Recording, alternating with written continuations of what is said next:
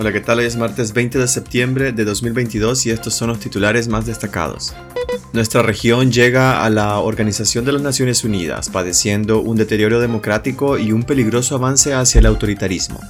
Monseñor Rolando Álvarez cumple 47 días de secuestro policial impuesto por la dictadura. La policía orteguista se embolsa 772 mil córdobas al día por multas de tránsito en Nicaragua. La cifra de ONGs canceladas en Nicaragua supera las 1.800. Católicos de Masaya abuchean al comisionado Juan Valle en la iglesia San Miguel Arcángel de Masaya. Soy Odin Cáceres y les doy la bienvenida. Nuestra región llega a la Organización de las Naciones Unidas padeciendo un deterioro democrático y un peligroso avance hacia el autoritarismo.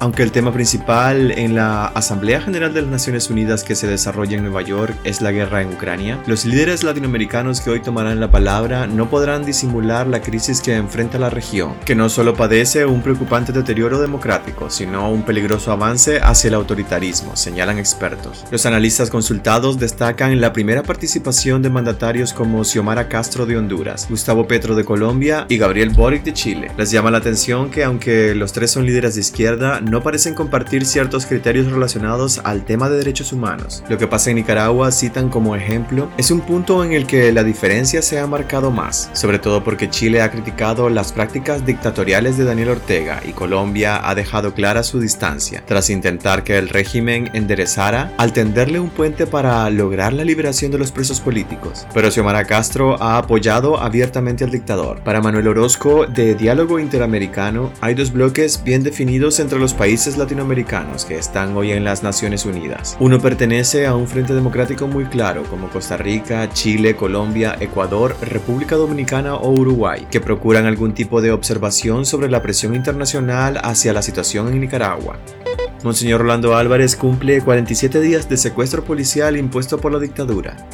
Monseñor Rolando Álvarez, obispo de Matagalpa, cumple este martes 47 días de secuestro policial impuesto por la dictadura de Daniel Ortega y Rosario Murillo. Estuvo 15 días retenido en la curia episcopal y posteriormente trasladado a Managua desde hace un mes a casa de familiares. Desde entonces no hay información sobre su estado físico. La policía orteguista señala al alto jerarca de intentar organizar grupos violentos, supuestamente con el propósito de desestabilizar al Estado de Nicaragua y atacar a las autoridades constitucionales, aunque de momento no han ofrecido pruebas. Hasta ahora ni el Ministerio Público ni la Policía Nacional han presentado públicamente una acusación formal contra Monseñor Álvarez, quien es el primer obispo arrestado desde que Ortega retornó al poder en Nicaragua en 2007. El Centro Nicaragüense de Derechos Humanos exigió la inmediata libertad del obispo y el respeto a su dignidad física y psicológica.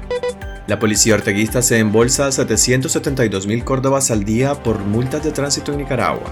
La Dirección General de Tránsito de la Policía Orteguista ha recaudado este año 139.867.000 córdobas en concepto de multas de tránsito en Nicaragua. Así lo refleja el informe de ejecución presupuestaria de enero a junio 2022 del Ministerio de Hacienda y Crédito Público. Las recaudaciones de la policía por multas a conductores entre enero y junio representaron ingresos por 772.745 córdobas al día. Los datos de Hacienda evidencian que la policía ha acelerado las recaudaciones por multas en medio de la crisis económica generada por la guerra, la inflación y la profundización de la crisis sociopolítica. Los 139.8 millones de córdobas recaudados entre el 1 de enero y el 30 de junio de este año representan 9 millones más que los reportados en el mismo periodo del año pasado, cuando recaudó 130.8 millones de córdobas. Esta es una de las prácticas recaudatorias más rentables para el régimen, que este año pretende embolsarse 254 millones de córdobas por multas a conductores infractores. Las cifras de ONGs canceladas en Nicaragua superan las 1.800. La cantidad de ONGs ilegalizadas en Nicaragua alcanzó las 1.850 este lunes, con un nuevo paquete de 100 cancelaciones de personerías jurídicas de organizaciones no gubernamentales, publicado por el Ministerio de Gobernación. La cifra de cancelaciones en lo que va del 2022 ya supera la meta de 1.797 que la propia dictadura de Daniel Ortega y Rosario Murillo había enlistado como organismos vulnerables al terrorismo y al lavado de dinero, en un reporte enviado al Grupo de Acción Financiera de América Latina. El Acuerdo Ministerial 02-2022, publicado este lunes 19 de septiembre en la Gaceta, Gobernación incluye a organizaciones de mujeres, pequeños productores y desarrollo local, así como asociaciones y fundaciones médicas, comunitarias y de conservación ambiental. Entre las organizaciones canceladas se encuentran asociaciones que agrupan a retirados del ejército de Nicaragua, de la resistencia nicaragüense y del mismo Ministerio de Gobernación, como la Asociación para el Desarrollo Integral de Retirados del Ejército, Ministerio de Gobernación y Desmovilizados de la Resistencia Nicaragüense Horizonte Azul y la Asociación Desmovilizados de la Resistencia Nicaragüense. Católicos de Masaya abuchean al comisionado Juan Valle en la iglesia San Miguel Arcángel de Masaya.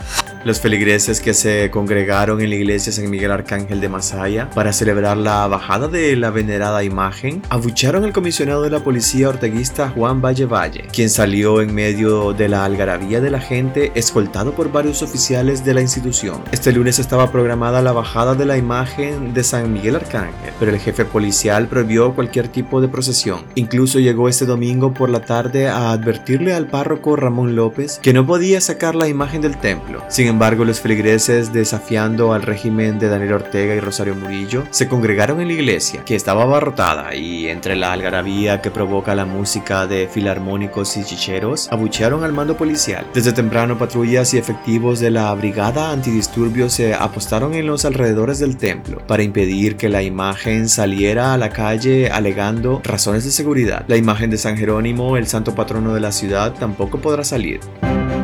Pues hasta aquí quedaríamos este día. Gracias por acompañarnos y recuerden visitar nuestra web despacho505.com para ampliar y conocer más noticias y también nuestras redes sociales. Aparecemos como Despacho 505. Que tengan un excelente día.